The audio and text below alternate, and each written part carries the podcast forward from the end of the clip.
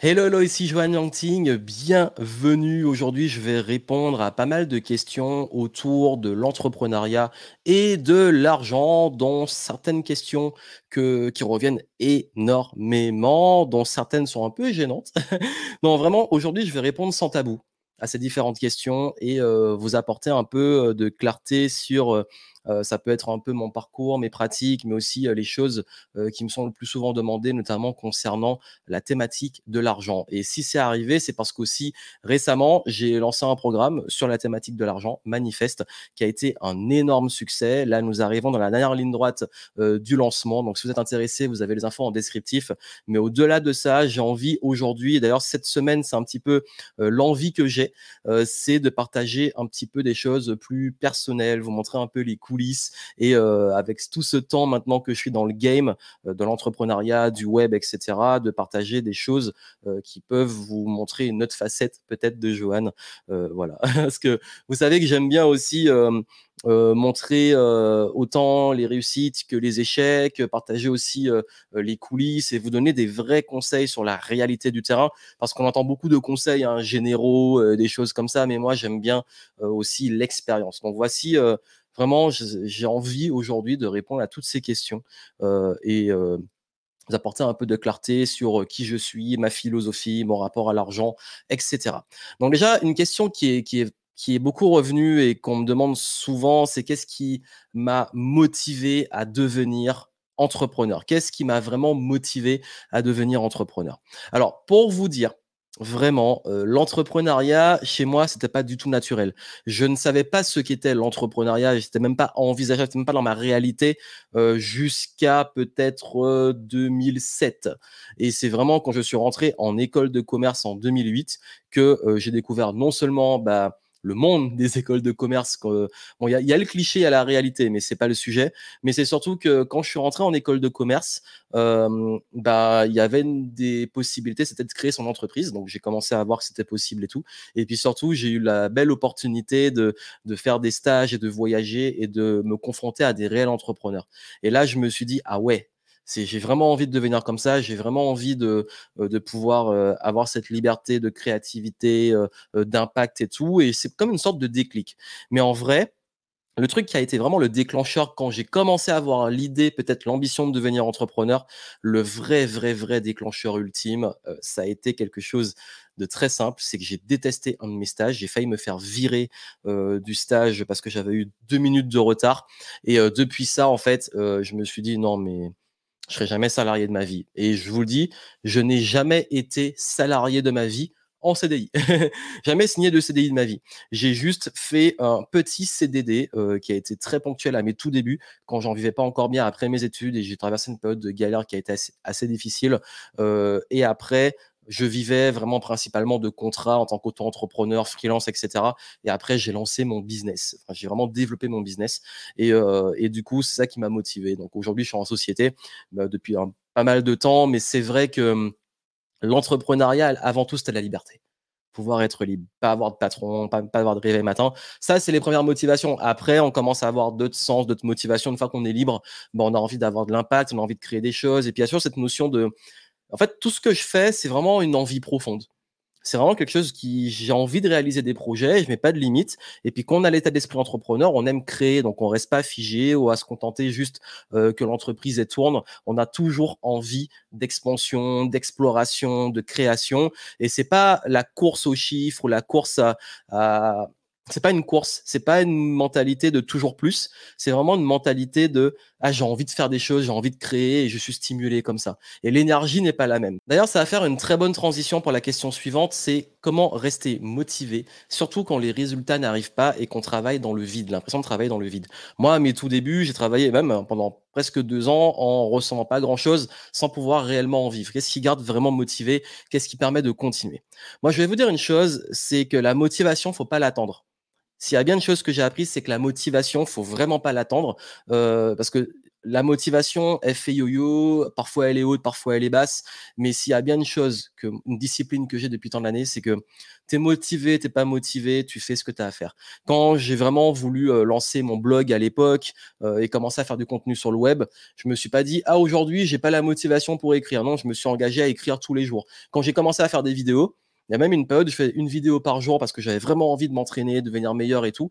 Bah, qu'est-ce que j'ai fait? Je me suis dit, bah, tous les jours, tu t'engages à sortir une vidéo. Motivé, pas motivé, tu le fais. Et ça, je l'ai gardé. C'est vraiment la discipline. Ça veut dire que tu ne, tu ne restes pas euh, à attendre de la motivation ou à te dire je suis dans le bon état pour faire les choses. Non, tu le fais. Et ça, c'est vraiment quelque chose qui, pour la vie, est très important. C'est de ne pas attendre les bons états ou les bons moments ou d'être prêt, c'est tu le fais, tu t'entraînes, tu deviens meilleur et il y a des jours avec, des jours sans. Dans le sport, c'est comme ça. Hein. S'il fallait attendre d'être motivé pour s'entraîner, euh, on pourrait pas avancer. Donc la philosophie, même dans le sport, c'est de toujours, toujours, toujours continuer à y aller, même quand on n'a pas envie. On m'a demandé aussi quel est le déclic qui m'a vraiment fait décoller en business. Euh, qu'est-ce qui a vraiment hop, à un moment, m'a fait passer un palier, m'a fait passer à un autre niveau, bah, je vais vous dire, et même c'est même un concept, hein, je vous le dis de façon très honnête, c'est un concept qui à chaque fois, en fait, la progression, elle n'est pas linéaire, vous n'allez pas croître comme ça. C'est souvent, ah, ça stagne, ça stagne, parfois ça descend un peu, et puis hop, après nouveau niveau, ça stagne, ça stagne, après ça descend un peu, et hop, et c'est toujours comme ça, en fait. chez moi, c'est comme ça, chacun a peut-être une progression différente, mais s'il y a bien un, un déclic, ça va être la continuité de ce que je vous ai dit, c'est vraiment cette notion de régularité. Ça veut dire que moi, je suis plus un adepte du slow growth. Ça veut dire de ne pas avoir une croissance explosive, mais de toujours continuer à se progresser dans le temps euh, tranquillement. Et, ça, vraiment, hein, je vous dis, la régularité, ça, ça fait la différence dans les affaires, dans, dans la vie, etc.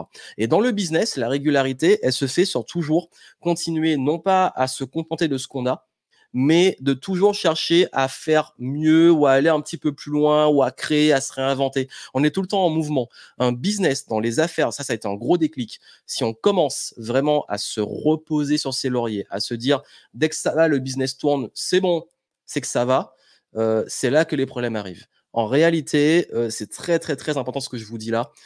Dans les affaires, il faut toujours, toujours, toujours être en croissance même lente. Parce que si vous vous arrêtez et vous stagnez, c'est une mort lente. Ça veut dire que c'est pas, on stagne pas en business. Quand ça stagne vraiment, généralement, c'est avant que ça chute. Parce que le monde évolue, le marché évolue, il y a de la concurrence qui arrive, euh, les gens se lassent peut-être aussi. Si vous n'avez pas cette visibilité, euh, vous pouvez saturer aussi une audience qui est déjà là. Bref, faut du renouvellement. Donc, faut capitaliser sur ce qui marche, mais aussi il faut se renouveler. Et donc, se renouveler, c'est avec du mouvement et de la régularité, mais pas tout le temps faire les mêmes choses. faut se réinventer, etc. Et puis d'ailleurs, en termes de chiffres, souvent, je sais qu'il y a beaucoup de personnes, leur ambition, c'est je veux atteindre euh, tel niveau euh, de revenus, je veux devenir millionnaire, etc. Et puis ils sont obsédés par ça. En, réalité, à chaque fois que j'atteins un palier, ça a toujours été, vraiment, je vous le dis, ça a toujours été quand il y avait du sens vers l'objectif. Pourquoi l'objectif, je veux l'atteindre? Soit parce que mon niveau de vie, euh, demande de passer à un autre niveau. Soit parce que euh, j'ai recruté des personnes et du coup, comme il faudra les payer, il n'y a pas le choix de passer à ce niveau. Soit parce que euh, j'ai augmenté mes charges ou j'ai investi et du coup, faut atteindre ce niveau pour pouvoir bah, continuer à être cohérent et en équilibre. Donc, toujours mettre du sens et puis aussi, parfois, ça peut être juste dans l'impact. Se dire, bah, OK, passer à un certain stade, le chiffre d'affaires, c'est bien mignon, mais du CA, ça veut dire que tu as plus de clients. Et quand tu as plus de clients, c'est que tu aides plus de monde. Donc il y a vraiment cette philosophie-là et euh, je crois que euh, c'est le gros déclic. C'est une question de régularité, de se réinventer, de mettre du sens dans ce qu'on fait. Et là, généralement, on arrive assez vite euh, à passer les différents paliers et à progresser.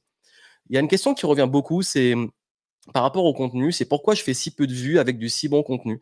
Pour ceux qui l'apprécient. Vraiment, c'est une remarque que j'ai tout le temps, tout le temps, tout le temps, tout le temps. Ça, ça, en fait, je vais vous dire une chose. il y a plusieurs facteurs, mais déjà, s'il y a une chose que je veux vous dire maintenant et qui est très importante, c'est que si vous aimez ce que je fais, si vous appréciez la qualité de mon contenu, ne restez pas dans l'ombre. Euh, dites-le. Ça veut dire, euh, même si c'est juste un like, un petit commentaire, même si c'est un emoji, faites-le. Si vous avez le, par exemple, euh, mes contenus sur les réseaux, vraiment, ça coûte rien de lâcher un like ou de lâcher même des petits emojis en commentaire si vous n'avez pas envie de rédiger. pourquoi? Parce que on est soumis aux algorithmes. Et c'est vrai que moi, je considère, c'est l'une des raisons que ce que je fais ne s'adresse pas forcément à la masse. Faire des vues, je sais faire. J'ai des vidéos sur ma chaîne YouTube qui ont fait un demi-million de vues. Et c'est des vidéos qui ne me rapportent pas forcément des clients. Euh, sur TikTok, j'ai déjà réussi à atteindre le million de vues. Est-ce que ça m'a rapporté de l'argent? Pas forcément. j'ai déjà eu des podcasts qui ont, fait bah, justement des centaines de milliers d'écoutes sur une courte période, comme si c'était un mini buzz, euh, mais c'est pas forcément un indicateur puissant du business. Ça peut, ça peut toucher dans la masse un pourcentage de bonne audience, mais en vrai, euh, il y a un exemple opposé, c'est que je peux faire quelque chose qui va avoir. Euh, franchement, il y a un, de mes podcasts que j'ai fait en début d'année qui avait 50 vues et ce podcast m'a ramené euh, plusieurs clients à plusieurs milliers d'euros. Donc sur les 50 vues, j'ai eu cinq ou six clients qui, dans le podcast, ils ont eu un déclic, ils se sont dit je veux bosser avec Johan en consulting, hein, donc en plus haut de gamme. Et, et, ça, en fait, ça montre que il y a ce qu'on appelle les vanity metrics. Ça fait plaisir, hein, tu fais des vues, c'est public, c'est la preuve sociale, c'est tu fais des vues, des likes, etc. Mais c'est pas ça forcément qui ramène du business. Donc je sais qu'on dit beaucoup, il faut une communauté, il faut de l'engagement. C'est un bon conseil, c'est une des stratégies. Mais moi, franchement, depuis les années, même à l'époque où j'avais des blogs, quand j'avais un blog, j'avais pas beaucoup de commentaires et pourtant j'avais à l'époque c'était énorme, hein, plus de 1000 vues par jour, 1000 vues par jour sur mon blog. Donc ce qui veut dire que il y a quand même un truc de.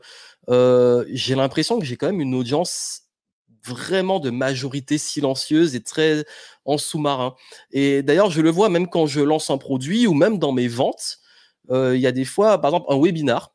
je vais avoir du monde. Il y a des gens qui vont commenter dans le chat et tout. Et puis à la fin du webinar, je vais avoir un déluge de ventes mais je vais voir les noms et c'est pas les noms que j'ai vus dans le chat du webinar. Certains oui, hein, il y a des exceptions, mais souvent c'est ça.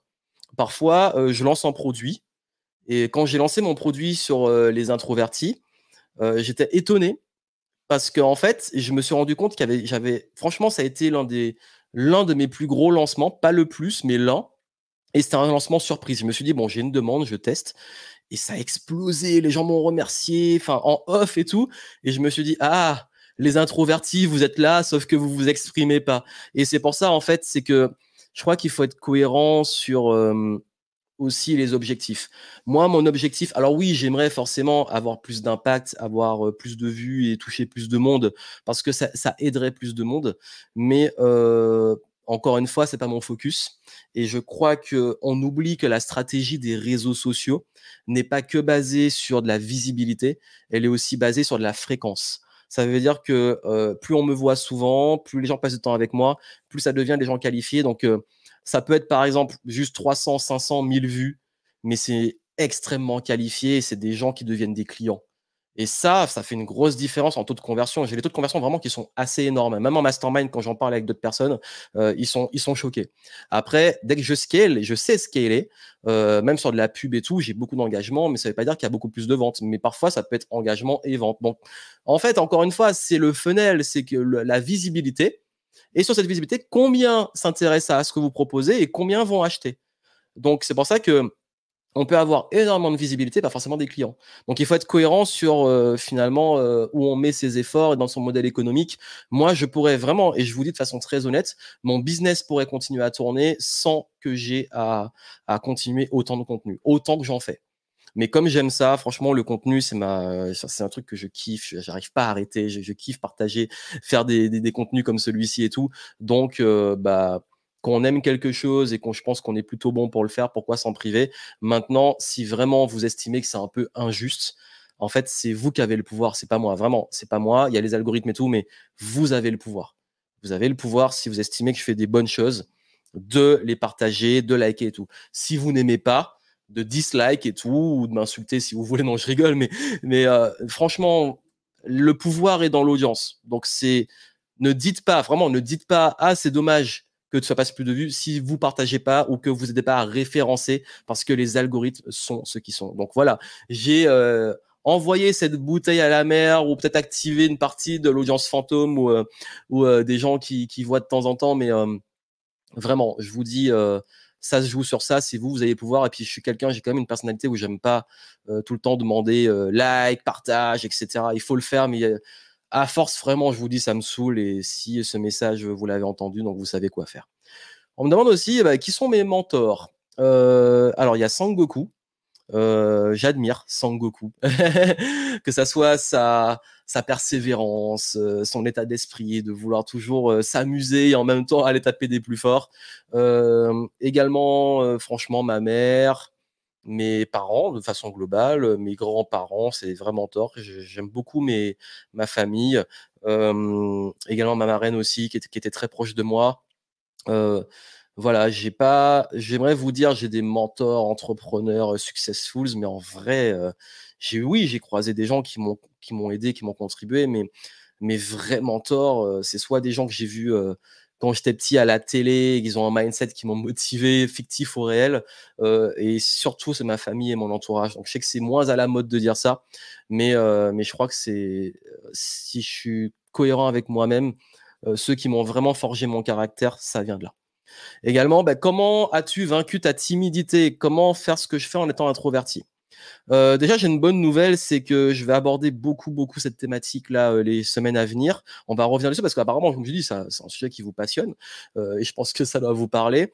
Mais vraiment, moi, ce qui m'a aidé, d'ailleurs aussi, parenthèse, j'ai fait une vidéo hein, j'ai vraiment détaillé comment j'ai vaincu ma timidité et comment réussir en étant introverti. Donc, vous aurez le lien en descriptif, mais vous tapez timide introverti sur ma chaîne YouTube, vous allez trouver. Mais en tout cas, c'est une sortie de zone de confort. Il y a, quand, quand j'ai quitté euh, ma Martinique natale euh, pour euh, venir vivre en France hexagonale et que j'ai commencé à être étudiant tout seul, j'ai dû aller vers les gens, j'ai dû faire des rencontres, donc ça m'a aidé. et après, c'est beaucoup de travail. Ah ben, le fait d'avoir fait régulièrement des vidéos, des contenus, la conférence, d'y aller, d'oser, c'est s'accepter en fait comme on est et apprendre à gagner confiance en soi. Donc vraiment, allez voir directement plus simplement la vidéo que j'ai faite dessus. Euh, au moins le sujet il est développé et euh, vous aurez euh, une belle structure dessus. Comment as-tu découvert ta multipotentialité? Alors, la multipotentialité, pour être extrêmement honnête, je crois que je le sais depuis que je suis petit parce que j'ai fait plein de sports différents et je me suis lassé à chaque fois. J'ai également été euh, dans pas mal, pas mal de disciplines, même au niveau scolaire. En fait, au niveau scolaire, euh, beaucoup d'enfants sont très bons, par exemple en maths et mauvais en français et tout. Moi, j'étais dans la moyenne haute dans tout. Je n'avais pas des, bon, je sais, J'avoue, j'étais quand même très très bon en maths, mais euh, j'avais plutôt des bonnes notes partout. Euh, voilà, donc même en sport, euh, sportif en même temps, voilà. J'ai cassé un peu les clichés. Souvent, on dit les matheux, ils sont pas bons en sport et puis ils sont pas bons en français, etc. Ça, c'est des règles que les gens inventent. Moi, moi, je suis justement pas dans ces règles, mais vraiment depuis très jeune, j'ai senti que moi, j'étais touche à tout, que j'avais du mal à rester dans une case. Après, euh, le terme multipotentiel, je crois que la première fois que je l'ai entendu, ça a dû être en 2015 ou 2016. Et c'était pas en français, c'était anglophone. Euh, et, quand j'ai découvert ça, ça a été un premier déclic. Après, quand j'ai commencé vraiment à en parler, euh, c'est quand j'ai vu que j'attirais justement une audience et des personnes qui me ressemblaient et que je me suis dit, ah, bah peut-être qu'il y a un réel besoin et que je peux aider ces gens parce que mes clients, ils me disaient toujours j'ai plein d'idées, j'arrive pas à me positionner, j'arrive pas à être spécifique, j'aime pas trouver une niche, je suis touche à tout, j'ai plusieurs casquettes, comment je fais? En fait, j'ai vraiment, à force de connaître ma clientèle pendant autant d'années, vu que j'ai fait le lien avec cette multipotentialité. Et du coup, bah, je suis rentré à fond dans le sujet euh, pour aider un maximum de gens. Et c'est vrai que c'est la thématique euh, qui revient le plus et la thématique sur laquelle j'ai peut-être, je crois, touché le plus de monde. Euh, contrairement, franchement, j'ai commencé en 2020 vraiment à y aller à fond dessus, mais j'en parlais déjà des années avant. Pour ceux qui vont dire, ouais, t'as copié ou machin, franchement, hein, multipotentiel. Je crois que j'ai fait une vidéo en 2016 où je parlais déjà de ça. Hein. On va calmer un petit peu le game. Mais euh, non, après c'est pas une compétition, mais c'est juste qu'il y a des gens qui revendiquent le truc alors que bon, ça existe depuis quand même, je crois, peut-être même une décennie avant. Euh, mais en fait, la multipotentialité, euh, ouais, je suis rentré à fond dedans plutôt en, en 2020 et je crois que ça a touché énormément de personnes. Donc ça, je crois que hum, je le savais déjà, mais je l'ai vraiment exprimé et assumé dans euh, peut-être les cinq dernières années où j'ai vraiment pris conscience que pendant des années, j'ai essayé de me spécialiser dans ci, dans ça, de trouver une niche, machin, et puis finalement, j'ai lâché, j'ai, j'ai, fait ce que j'ai dit tout à l'heure, c'est vas-y, éclate-toi, crée tes projets, t'en as marre, t'arrêtes, tu crées un truc nouveau, et voilà. C'est ça la vie pour moi. Comment gérer la critique et les haters? Alors ouais, je sais que c'est un sujet qui fait beaucoup peur et tout. Pendant très longtemps, j'avoue que j'étais un peu sensible sur ça. Et puis en fait, je crois que le déclic, il est venu quand ça atteint des proportions stratosphériques. Ça veut dire qu'il y a un moment, ça devient tellement gros que tu es obligé de te dire c'est plus possible. À un moment, faut arrêter et calmer le jeu, quoi.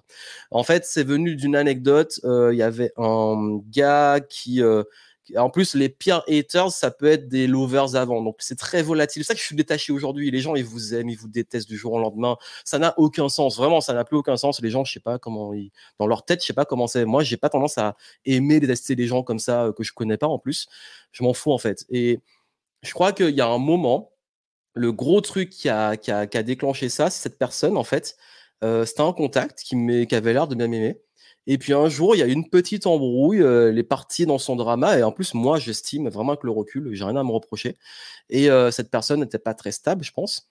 Et elle a commencé à m'insulter, m'envoyer plein de messages, presque me menacer et tout.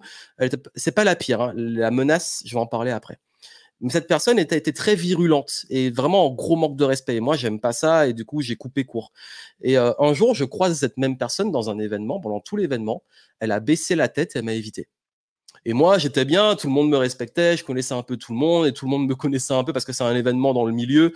Et euh, mais cette personne, elle a vraiment rasé les murs, elle m'a évité, pas croisé mon regard. Et là, je me suis dit, ah ouais, donc tu fais le, tu fais le gros rageux sur Internet, tu m'insultes, tu, tu y vas. Et quand on se croise, t'assumes plus. Et là, j'ai vu, j'ai été, en fait, c'est la première fois que été confronté à quelqu'un dont je sais que c'est un hater. Et j'ai dit, ah, c'est ça les haters, en fait, c'est des gens qui aboient euh, derrière un écran et puis dans la vraie vie, ben. et ça m'a, je sais pas, psychologiquement, ça je parle il y a quelques années, hein, mais ça m'a, ça m'a détaché. Et euh, plus récemment, j'ai eu un client qui m'a volé pour plus de 3000 euros de formation. Je vous passe les détails. Cette personne, elle a vraiment hein, eu accès à plus ça et après, elle a, euh, elle a payé qu'une partie, finalement elle s'est arrêtée, puis elle a demandé remboursement et elle n'était pas contente et tout. Euh, et, cette personne, en fait, elle a commencé à m'envoyer plein, plein, plein de menaces et ça a duré pendant des mois et c'était du harcèlement. Vraiment, là, pour le coup, on était dans du harcèlement.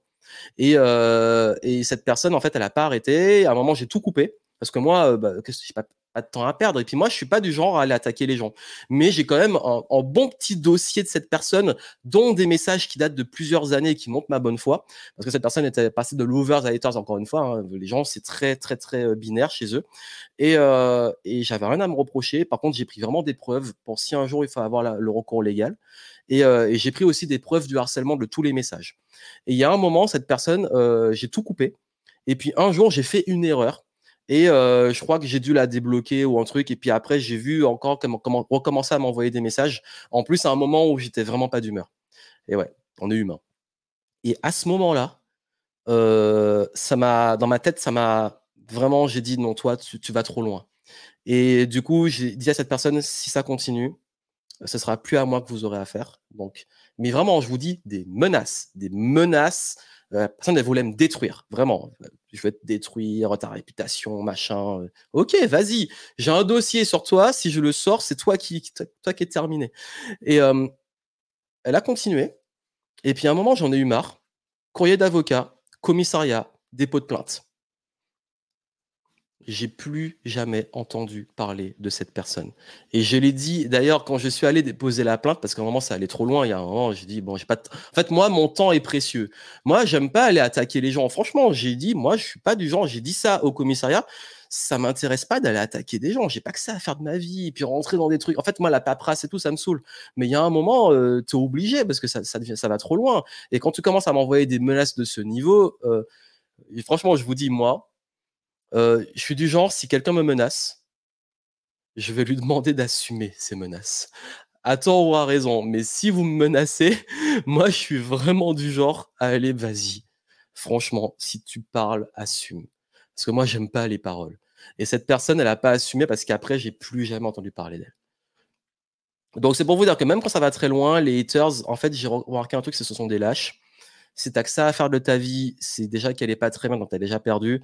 Et puis, quelle énergie. En fait, j'ai des haters, j'en ai plein sur les réseaux, sur les pubs et tout. Et puis, tu vois les gens, tu vois leur mentalité, tu te dis, bah, les chiens à bois, la caravane passe. Je crois que c'est la meilleure attitude. Continue. Continue ta vie parce que les haters, il y en aura toujours. Et je pense qu'à un moment, j'ai peut-être cru naïvement qu'on pouvait changer les gens et que ça allait changer et tout quand tu vois les proportions que ça prend parfois, il faut arriver à ces extrêmes, tu te dis, bah, Ouais, bah, de toute façon, heu, il y en aura toujours et c'est même un indicateur qu'on fait des choses qui ont du sens donc heu, je crois que le pire, c'est l'indifférence. Allez, on enchaîne et heu, beaucoup on me demande est-ce que où je vis? D'ailleurs beaucoup je crois que vous beaucoup d'entre vous pensez que je suis tout le temps soit tout le temps en voyage ou que je vis à l'étranger ou même que je suis évadé fiscal. Non, en fait, j'habite dans le sud-ouest. J'habite dans le sud-ouest de la France. Heu, mon entreprise, elle est en France. Heu, j'ai pas de montage de d'e d'e d'exil fiscal, heu, pour l'instant, je suis pas ailleurs. Heu, si un jour encore une fois, moi, je laisse la porte ouverte, si un jour je quitte vraiment la France, ce sera pas pas pour des raisons fiscales et je peux vous dire que pourtant je pèse contre le système, mais il y a aussi des très, très bons côtés, on qu'on oublie. Je peux dire que quand ça allait mal au niveau de la santé, je suis content d'avoir été pris en charge sans que ça me sans que ça me, entre guillemets, «ruine», même si j'ai une j'ai j'ai une mutuelle de malade avec mon entreprise. Non, mais plus sérieusement, en fait, heu, malgré en plus le système de santé, il est, hem, parti en vrille. Non et ça qui m'énerve, c'est qu'on on paye masse d'impôts et tu vois ce qu'ils en font, je me dis: «Ça va où l'argent, quoi?» mais bref, c'est pas le sujet ici. Hem, si je quitte la France, c'est une question de valeurs et de mentalité, vraiment. Heu, c'est une question de valeurs et de mentalité parce que même sur l'argent, c'est pas une question d'argent, d'impôts, de taux d'imposition, c'est une question de mentalité, c'est, heu, une question de c'est old school, c'est, heu, c'est, même les impôts, il faut toujours enfin quand quand quand tout va bien, ça va bien, mais le jour où tu as un petit souci, on fait tout pour te démonter, en fait. Mais encore une fois, moi, je touche du bois et j'ai toujours eu de très bonnes relations et jamais eu de gros soucis. J'ai eu des soucis à l'époque avec le RSI, pour ceux qui ont connu, hein, le RSI qui a été, hem, qui a détruit beaucoup, beaucoup d'indépendants et d'entrepreneurs. C'était une aberration le RSI. Donc c j'avoue qu'à l'époque avec le RSI, j'ai failli quitter la France à cause de ça. Vraiment, je dis: «Ah là là». Heu, autant bah, après bon, c'est la boîte de Pandore, hein, c'est comme l'URSSAF, heu, quand tout va bien, ça va bien, mais le jour où vous avez un problème, ça s'enchaîne. Heureusement, je touche du bois encore une fois, toujours pas eu des problèmes, que ça soit au niveau fiscal ou social, mais la France, moi, je suis pas du genre, heu, si je me casse, c'est pour pas payer d'impôts. Heu, j'estime que je suis un pays, j'accepte les règles, je paye des impôts, mais bon, qu'est-ce que vous en faites du fric? Et puis surtout, heu, moi, ma vraie question, c'est les valeurs, l'environnement, est-ce que je me sens bien? Après, moi, je suis assez libre pour bouger régulièrement. C'est pour ça que, oui, j'ai mon pied à terre dans le sud-ouest, mais je voyage quand même beaucoup. Qu'est-ce qui m'énerve le plus? Franchement, je je pense que il y a 3 trucs, la bêtise et ce que j'appelle la bêtise, c'est l'ignorance voulue. Ça veut dire, moi, je suis pas en fait, je ne juge pas quelqu'un qui qui a une forme d'ignorance et je suis pas du genre à juger quelqu'un qui manque de culture. Vraiment, je vais jamais juger négativement quelqu'un pour ça. Par contre, si tu me montres que dans ton comportement, tu ton ignorance, tu la cultives par une forme de médiocrité selon mes valeurs, en, heu, critiquant tout le monde, en jugeant, en restant médiocre et en rabaissant les autres, pour moi, c'est de la bêtise. La bêtise. Il y a également, l'hypocrisie. Je déteste moi, par exemple, j'arrive pas à être hypocrite. Je sais pas en fait, je crois que je sais pas mentir. C'est en gros je trouve que parfois c'est un problème, hein. J'arrive pas à être hypocrite parce que même avec des gens, j'aimerais pouvoir être hypocrite, mais heu, j'arrive pas à faire semblant. Parfois, ça se voit que j'aime pas quelqu'un. Non, c'est méchant, mais j'ai vraiment du mal, heu, quand j'aime quelqu'un, j'aime quelqu'un, quand j'aime pas après, je suis pas du genre à détester les gens, mais c'est juste, il y a des gens avec qui je suis pas compatible et j'ai juste envie de les fuir parce que l'énergie, ça matche pas, donc heu, reste pas à côté de moi, me parle pas. C'est vraiment ça, mais je suis très poli et respectueux, hein, je vous rassure. Après, il y a, vraiment ce qui m'énerve, la mauvaise foi. Ah là là là là. Les gens qui font preuve de mauvaise foi, mais arrêtez s'il vous plaît. Je crois que je déteste les gens qui prennent pas leurs responsabilités. Franchement, moi, quand je fais une connerie ou quand je fais une erreur, j'assume et je m'excuse, point barre. Je vais pas chercher la mauvaise foi pour me dédouaner. Enfin, la mauvaise foi, j'ai beaucoup de mal. Donc ça, je crois que c'est les 3 trucs: la bêtise, la connerie pure, choisie, l'hypocrisie et la mauvaise foi. Et d'ailleurs, heu, il y a un truc aussi qui peut m'énerver, c'est la lenteur. Quand les choses sont lentes. Je parlais le système français, l'administratif, je pète un câble. L'administratif, moi, je pète une durite. C'est tellement c'est lent et parfois tu vois tu vois le truc. Franchement, la lenteur, quand je suis dans la rue, que je marche, je suis un peu speed, quelqu'un me ralentit et prend tout le passage, ça peut me saouler, en voiture aussi et tout et cetera. Mais la vraie lenteur où les gens ils te ralentissent là et tu vois que ça pourrait aller plus vite. Parfois, tu es même dans un magasin où tu as l'administratif et tu vois comment la personne elle bosse et moi qui suis un taré de la productivité, de l'optimisation, tu vois comment elle pourrait bosser mieux il y a des fois où je «Eh, vas-y, ça avance, et puis des trucs qui pourraient aller plus vite. Et encore une fois, oui, je suis impatient. J'avoue, je suis impatient, je bosse dessus. Mais il y a des choses, en fait, l'impatience, c'est il y a des choses qui prennent du temps et j'accepte, je suis patient, j'apprends avec patient. Mais il y a des choses qui pourraient tellement aller plus vite et tu te dis, mais putain, il faut que ça avance, quoi.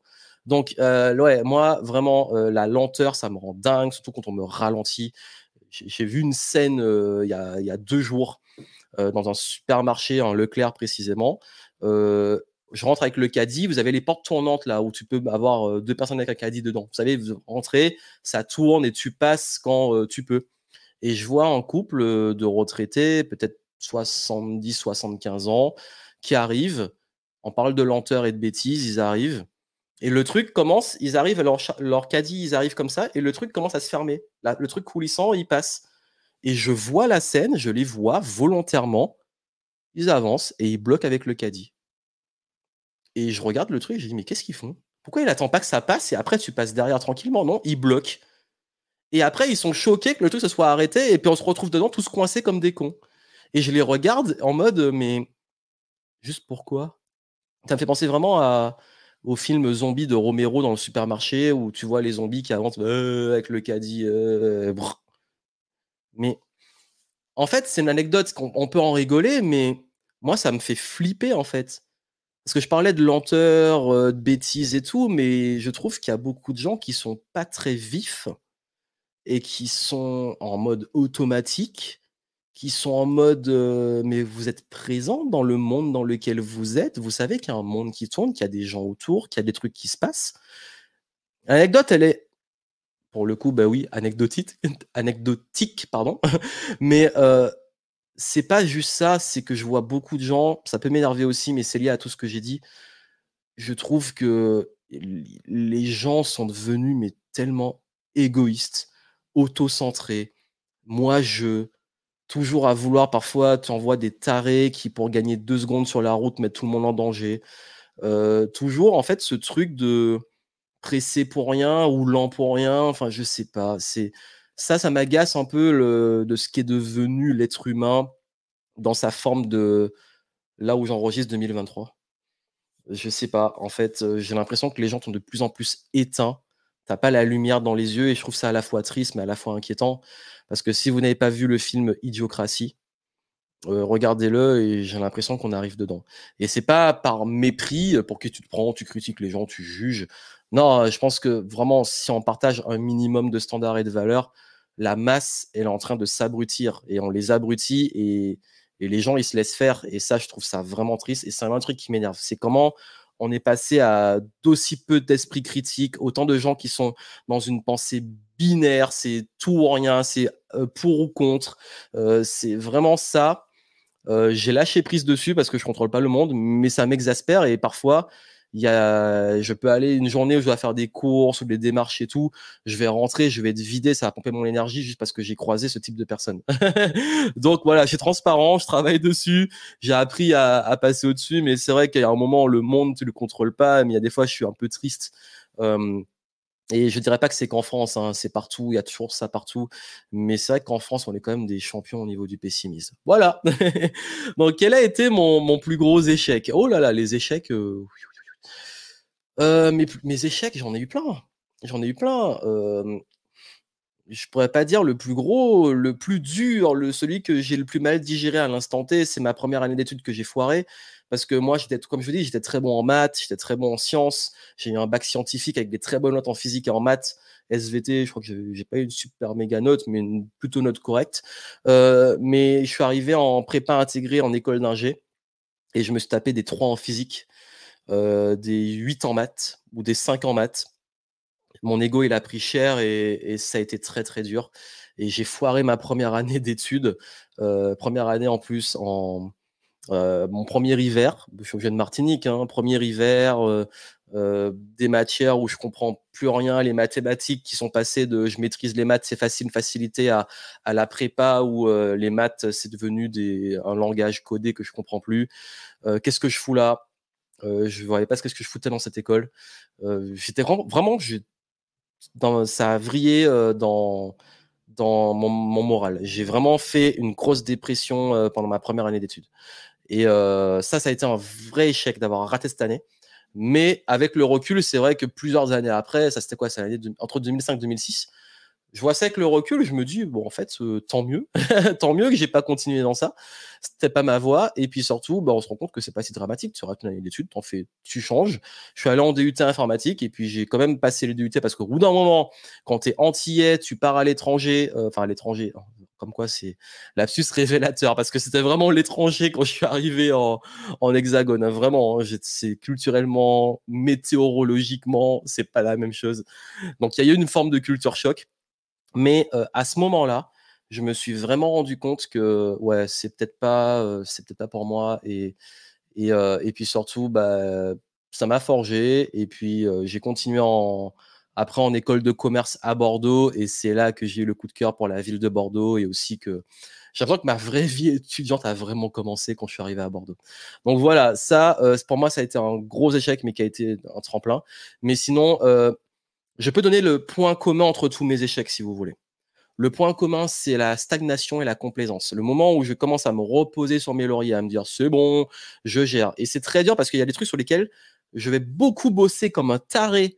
En fait, c'est comme ça que je suis. Je bosse comme un malade pendant, pendant une très courte période pour devenir bon dans un truc. Et une fois que je suis bon, oh, c'est bon. Et, ça, c'est une erreur. Et tous mes échecs sont venus de quand j'ai arrêté de j'ai arrêté le mouvement ou j'ai arrêté, j'avais plus faim ou parce qu'en fait, comme multipotentiel, je me lasse vite. Bah souvent, quand je reste trop dans un truc, mais que je me lasse, c'est là que l'échec n'est pas loin. Donc j'ai appris à pas rester au même endroit, à, me connaître, à continuer d'apprendre, d'innover, à bouger. quand un truc me saoule, bah, avoir le courage de finir, oui, mais passer à autre chose rapidement. Donc ça, c'est un équilibre de multipotentiel et c'est un équilibre de euh, que je sais que la mort lente arrive généralement, je vous en ai parlé, quand on commence à stagner et qu'on commence à se complaire là où on est. Et c'est pour ça que, je vous ai parlé de ce qui m'énerve, c'est la complaisance, c'est la médiocrité dans la forme de la bêtise. Ben, euh, moi, quand je tombe dans ça parce que je reste humain et je fais aussi des conneries, euh, je crois que c'est ça qui peut y contribuer. Donc là, on va passer maintenant à, la partie euh, qui vous intéresse beaucoup. Je sais pas pourquoi, en fait, une obsession. C'est euh, la partie argent. Quelles sont mes sources de revenus et euh, combien je gagne? Alors, mes sources de revenus, principalement le business, l'entrepreneuriat. Donc ça veut dire que mes sources revenus, de revenus principales, il y a le salaire que je verse avec mon entreprise et parfois des dividendes. Donc, il y a deux façons de retirer de l'argent de son entreprise. Soit on se paye un salaire qui va être bien, bien, bien taxé par l'État français, par l'URSSAF, euh, charges sociales, patronales, etc. Bref, l'URSSAF, la partie sociale sur le salaire et la partie euh, euh, impôt après qui arrive derrière. Allez, impôt sur le revenu, on va prendre un petit peu. hop, double, double euh, raquette. Donc salaire, oui, mais surtout aussi et dividendes et surtout réinvestissement dans la boîte et faire tourner. Je vous en parle un petit peu après. donc et dans la boîte, c'est les programmes en ligne, c'est le consulting, c'est les conférences où je suis payé. c'est également donc ça c'est pour la partie business la partie, on va dire, beaucoup plus euh, sur euh, personnel à part le business. Euh, j'ai pas, en fait, j'ai pas de, je compte pas sur directement des sources, je veux dire direct. Je compte plus sur un portfolio d'investissement et je fais travailler l'argent pour moi. Ça veut dire que moi, mon objectif, dans cette phase de vie où je suis, c'est pas de juste avoir plein de sources qui rentrent dans ma poche, c'est euh, de faire circuler l'argent pour me créer justement euh, un portfolio dont je parle dans Manifeste et, euh, me créer justement bah, c'est des sources de revenus passifs, mais c'est pas des sources de revenus passifs que je dépense directement. Donc pour mettre du contexte, pour simplifier. Donc parce que moi en fait j'ai un gros problème, je vous le dis avec l'argent, c'est que quand je soit j'en reçois trop, ou quand j'en ai trop sur un compte qui dort, j'ai besoin de le dépenser. Donc au lieu de le dépenser dans des conneries, je l'investis et je le fais travailler parce que c'est, on a tous nos personnalités et moi, si à un moment sur mon compte il y a trop d'argent, j'ai besoin de, je sais pas, voilà, c'est comme ça. Et j'ai appris que pendant longtemps j'ai fait la connerie de dépenser, sauf que quand tu dépenses c'est perdu. Et maintenant, bah, ce que je fais, c'est que quand il y a beaucoup, bah, j'attends pas d'avoir beaucoup, hein, mais quand il y a investissement direct, boum, OK, on prend ça à l'avenir et puis, heu, mais sinon, il y a pas le temps d'avoir beaucoup parce que c'est tout de suite réinvesti et je fais tourner l'argent. Ça, c'est vraiment ma philosophie et puis le gros sujet qui revient beaucoup, c'est combien je gagne et c'est quoi mon salaire? Alors, heu, pour vous dire, c'est vrai que l'argent est très tabou en France et j'aime pas partager mes revenus. J'ai aucun problème avec les anglophones, bizarrement. Mais en France, euh, je suis pas, et je vous le dis, moi j'assume, je suis pas à l'aise avec le fait de le partager. Mais si vous voulez, je peux vous donner des fourchettes. Parce qu'en fait, dès qu'on partage, les gens, ils, réutilisent ça, ils en font une obsession. Je sais pas, c'est très, très malsain. Euh, dans le monde anglophone, tu partages tes revenus, ok, et puis next. Ici, le truc, c'est, c'est ah, tu gagnes autant, ou alors ah, je pensais que tu gagnais plus. Ah, je sais pas, mais on s'en fout en fait. Vraiment, euh, j'estime qu'on s'en fout. Moi, je m'en, vraiment, je vous dis, je m'en fous de ce que gagnent les autres. Pourquoi? Parce que je capte tout de suite le niveau. Un, je base pas. Alors, avant de vous donner, hein, et je vais vous donner des réponses. Avant de, de partir sur le niveau de revenu, euh, moi déjà, je ne suis pas dans l'état d'esprit de d'associer mon identité à mes revenus. Ça veut dire que, que je gagne beaucoup. Enfin, dans ma vie, j'ai gagné beaucoup, j'ai euh, galéré aussi, et ça n'a jamais euh, défini qui je suis en termes de valeur. Et ma valeur, c'est ma capacité à générer justement de la valeur, à persévérer, continuer et être une entre guillemets bonne personne pour mon entourage. également, pareil pour les autres. Le niveau de revenu peut m'intéresser sur du business pour des campagnes marketing ou un niveau de business et savoir comment scaler, passer des niveaux. Mais combien la personne gagne dans sa poche, je m'en fous parce que chacun a des besoins différents et vit différemment. Donc moi, au niveau du business, en termes de chiffre d'affaires, euh, ça varie. Encore une fois, vraiment, ça varie d'un mois à l'autre, mais on est à plusieurs dizaines de milliers d'euros par mois. Donc euh, ça, c'est du chiffre d'affaires. C'est pas dans ma poche, hein, parce que les gens comprennent pas le système. Euh, ensuite, il y a la partie sur le salaire que moi je sors. Alors, je sais, il y en a qui demandent est-ce que tu as déjà passé le million, les sept chiffres et tout? Oui, voilà. Vous êtes content? Oui. Maintenant, le truc, c'est que cet argent-là, combien je me verse dans ma poche en salaire? Alors là, franchement, je me verse pas un énorme salaire. Alors pour certains, c'est beaucoup, pour d'autres, c'est que dalle. moi, mon salaire, c'est entre 2000 et 3000. Et pourquoi je donne une fourchette? Parce qu'en fait, ça dépend. Il y a des fois, on peut verser une petite prime pour des projets ou des investissements, mais vraiment, c'est une fourchette entre 2000 et 3000. et sachant que parfois, je peux être capable de le réduire pour me payer en dividende après ou bref il y a plein de trucs qui font que j'essaie aussi d'éviter par rapport aux tranches d'adapter pour pas que leur SAF me, me, saigne trop même au niveau fiscal.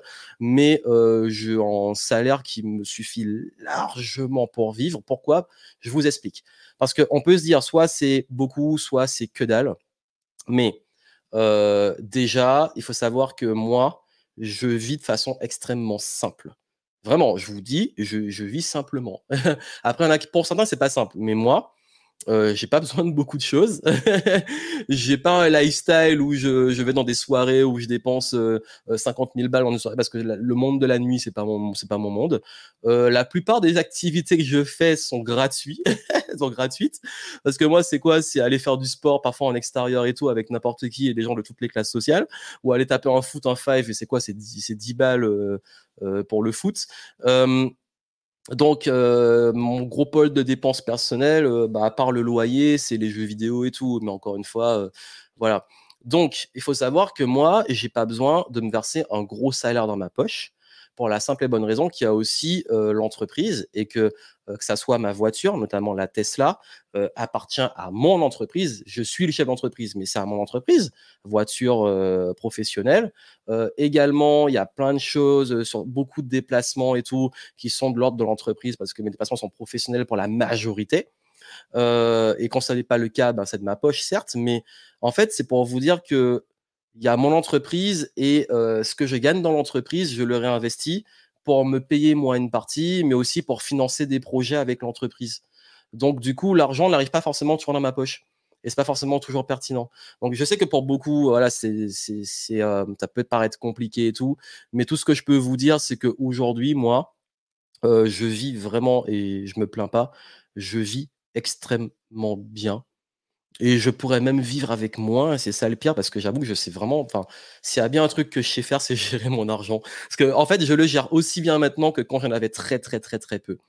Et, euh, et après, ben, moi, l'argent, je l'utilise, le réinvestis le fais travailler.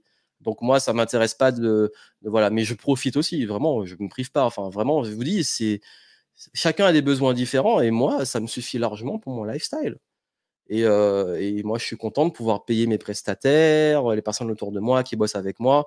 Tout le monde est payé en temps et en heure. J'ai toujours une ligne de conduite. Je paye les gens en temps et en heure. Ça m'est déjà arrivé par le passé de me sacrifier pour payer les gens avant moi. C'est important. Moi, c'est pas dans l'argent, c'est impossible. C'est inenvisageable de pas payer quelqu'un qui a fait du travail pour moi. C'est inenvisageable. Je, je, c'est ah, ça me, je peux pas être à l'aise. Les gens qui font ça, moi, je comprends pas comment ils font au niveau de la même leur je sais pas il y a pas de fierté il y a pas de dignité il y a pas d'orgueil enfin donc ouais non en fait je crois qu'il y a un fantasme de la vision de la richesse de la masse. Encore une fois moi je juge pas il y a des gens ils ont besoin d'un lifestyle de malade de dépenser des dizaines de milliers d'euros chaque mois pour leur lifestyle. Je ne fais pas partie de ces gens là voilà. Bah, je vous le dis et j'ai aucun problème pour le dire. Est-ce que ça va changer par la suite? Je ne sais pas. Peut-être qu'un jour je vais craquer j'aurai envie d'avoir un yacht etc et c'est pas mon délire. Moi, franchement, j'ai tout ce qu'il faut et j'ai même beaucoup plus que ce qu'il me faut. Et, la perception de la richesse que les gens ont, le truc de le luxe, pour avoir, en fait, oui, j'ai des marques et j'ai des objets de luxe. Je vous le dis de façon honnête, mais ça n'a rien changé à ma vie. Et même maintenant, une fois qu'on a, par exemple, on donne l'exemple de la voiture, une fois que tu l'as, en fait, tu t'en fous, ça devient normal.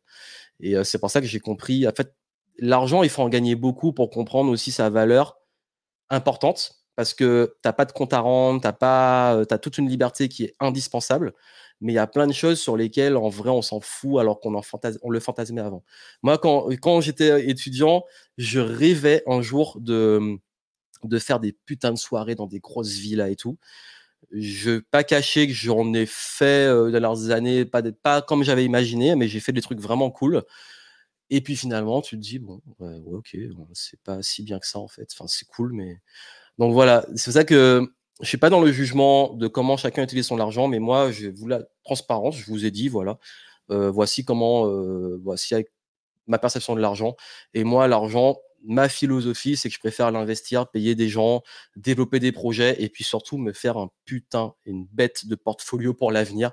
Parce que au lieu de flamber maintenant, je peux profiter. Encore une fois, je ne suis pas dans la privation, euh, ah, j'investis pour l'avenir et je me prive et je bosse comme un taré. Moi, qualité de vie, franchement, j'ai une qualité de vie, euh, gratitude. Je suis pas stressé, je bosse à mon rythme, je bosse beaucoup mais à mon rythme. Je bosse avec des gens avec qui je kiffe bosser, j'aime ce que je fais. Mais au-delà de ça, tout ce qui est pour l'avenir, ça me fait kiffer. Vraiment, j'aime bien. c'est comme un petit jeu vidéo où tu fais des investissements et tout, et, ça, je kiffe. Mais voilà, je construis plus l'avenir, même pour quand j'aurai des enfants et tout, pour financer leurs projets.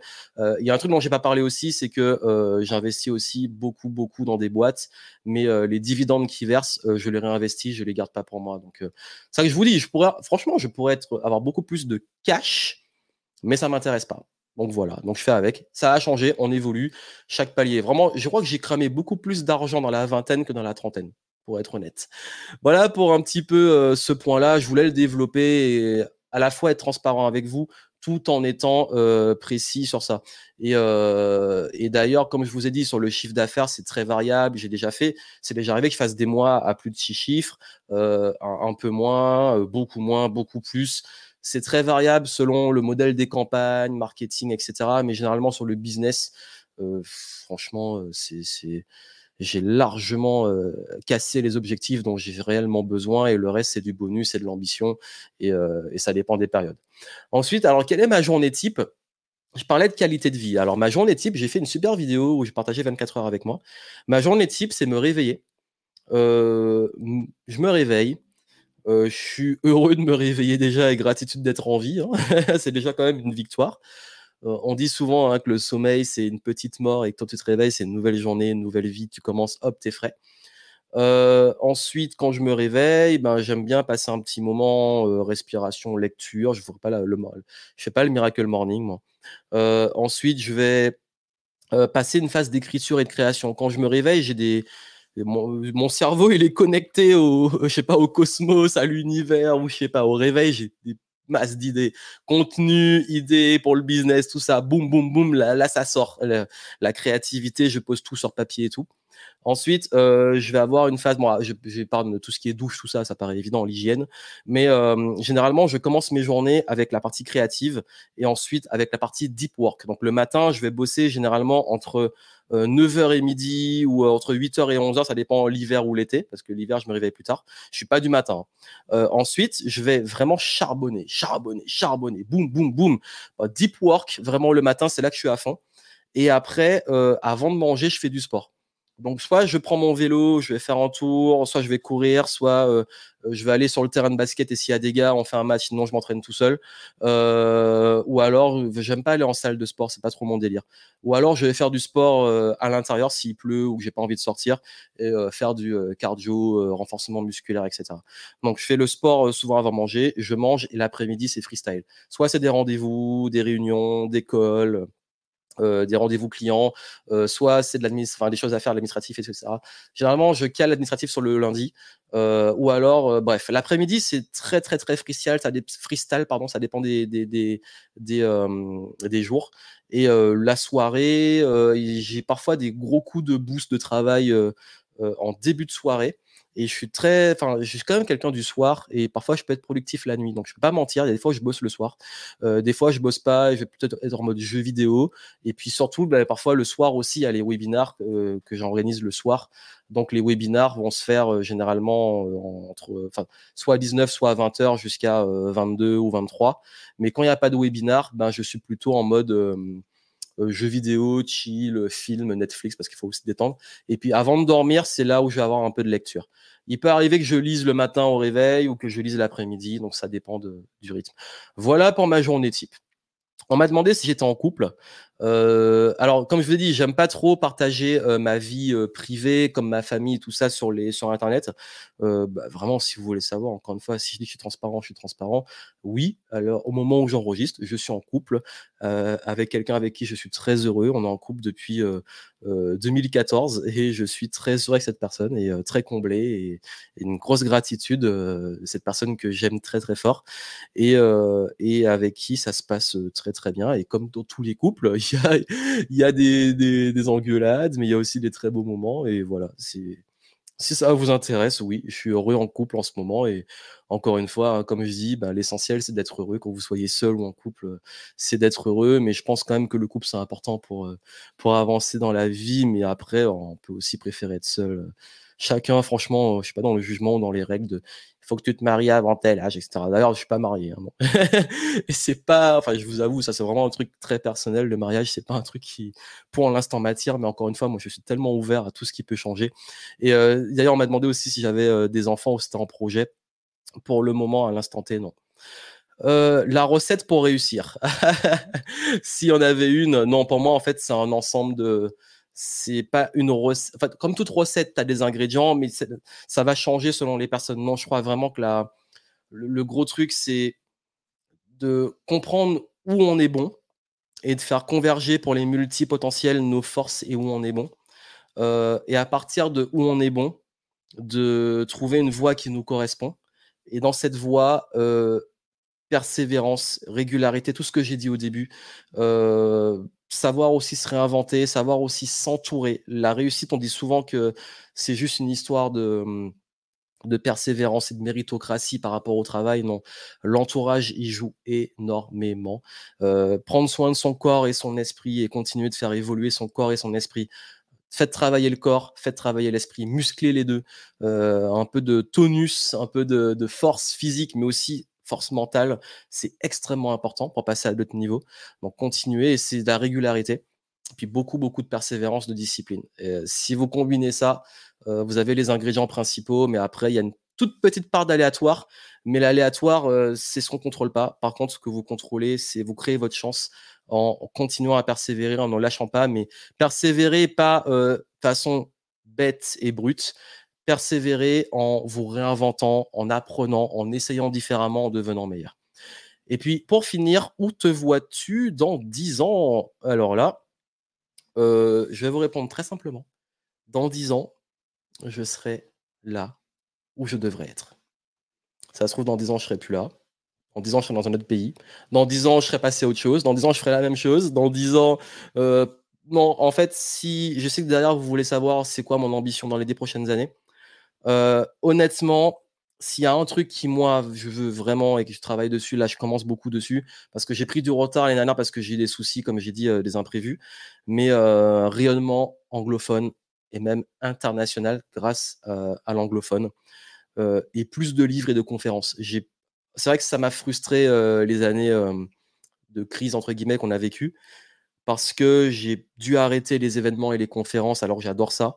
Et, j'ai pris du retard sur l'écriture de mes livres, mais ça, c'est moi et moi-même. non, en fait, livres, conférences, internationales, ce sont les trois mots-clés. Vraiment, les trucs que j'ai envie de cultiver les dix prochaines années. voilà pour vous donner une direction. Mais après, moi, la vie, là, franchement, je suis à un endroit où j'imagine même pas être il y a 10 ans. Et la vie peut tellement laisser des surprises que j'aime aussi ce.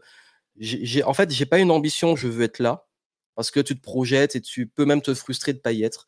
Euh, je suis plus dans qu'est-ce qui est vraiment important pour moi et qu'est-ce que je sème et que je cultive pendant 10 ans.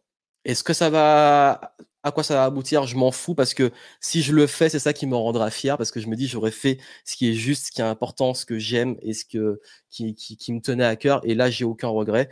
Et après, les conséquences, je ne contrôle pas et j'ai envie de laisser une part de surprise dans la vie parce que elle m'a réservé aussi des belles surprises. Voilà pour euh, les réponses aux questions. On arrive presque à une heure, donc euh, c'était le format que je voulais faire, vraiment format long.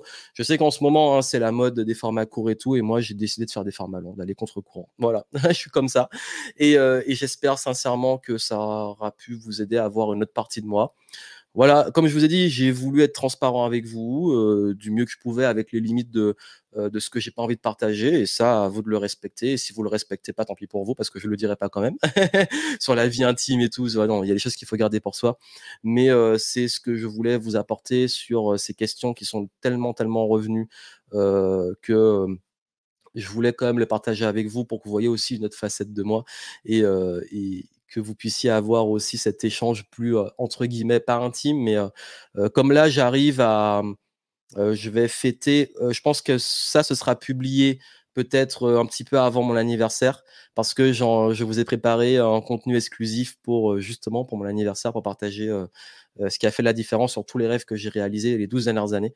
Donc, euh, ce sera la même semaine. Donc, ça fera peut-être, vous aurez peut-être deux ou trois formats de ce style-là dans la semaine. vous allez me dire, mais j'ai pas le temps, Johan, tu déconnes et tout. Non, allez, on trouve le temps. Vous pouvez m'écouter pendant que vous faites autre chose. Euh, non, vraiment, là, c'était c'est ma semaine spéciale un peu plus intime. Voilà, je partage parce que j'ai envie pour qu'on puisse passer ce nouveau cycle. Euh, parce qu'on on est rentré dans l'année du lapin pour ceux qui ont suivi. Et euh, j'ai envie qu'on rentre dans ce nouveau cycle avec une nouvelle perspective et que vous compreniez aussi le fond de mes valeurs, de ma façon de fonctionner, de ce que je pense vraiment et de qui je suis. Euh, comme ça, si on continue d'avancer ensemble, au moins vous savez à qui vous avez affaire. et puis vous faites le choix de continuer ou pas. Vous êtes libre. Encore une, encore une fois, moi je suis pour la liberté. Donc Chacun fait ce qu'il veut. et euh, je vous souhaite beaucoup, beaucoup, beaucoup de succès. N'oubliez pas, hein, comme je lis, hein, bah, faut le demander. Bah, laissez un petit like, laissez un retour, les, commentez. Ça coûte rien, mais c'est important pour l'algorithme. De toute façon, c'est pas le genre de, contenu qui a vocation à toucher un nouveau public, et peut-être plus les gens qui me suivent déjà. Enfin bref, on verra. Je contrôle pas les algorithmes, mais je voulais partager avec vous, donc c'est fait. L'intention a été envoyée. Merci à vous, plein de succès à vous et je vous retrouve pour des futures aventures. Et vous n'êtes pas au bout de vos surprises parce que là, j'ai préparé tellement de nouveautés que je pense que ça va vous plaire.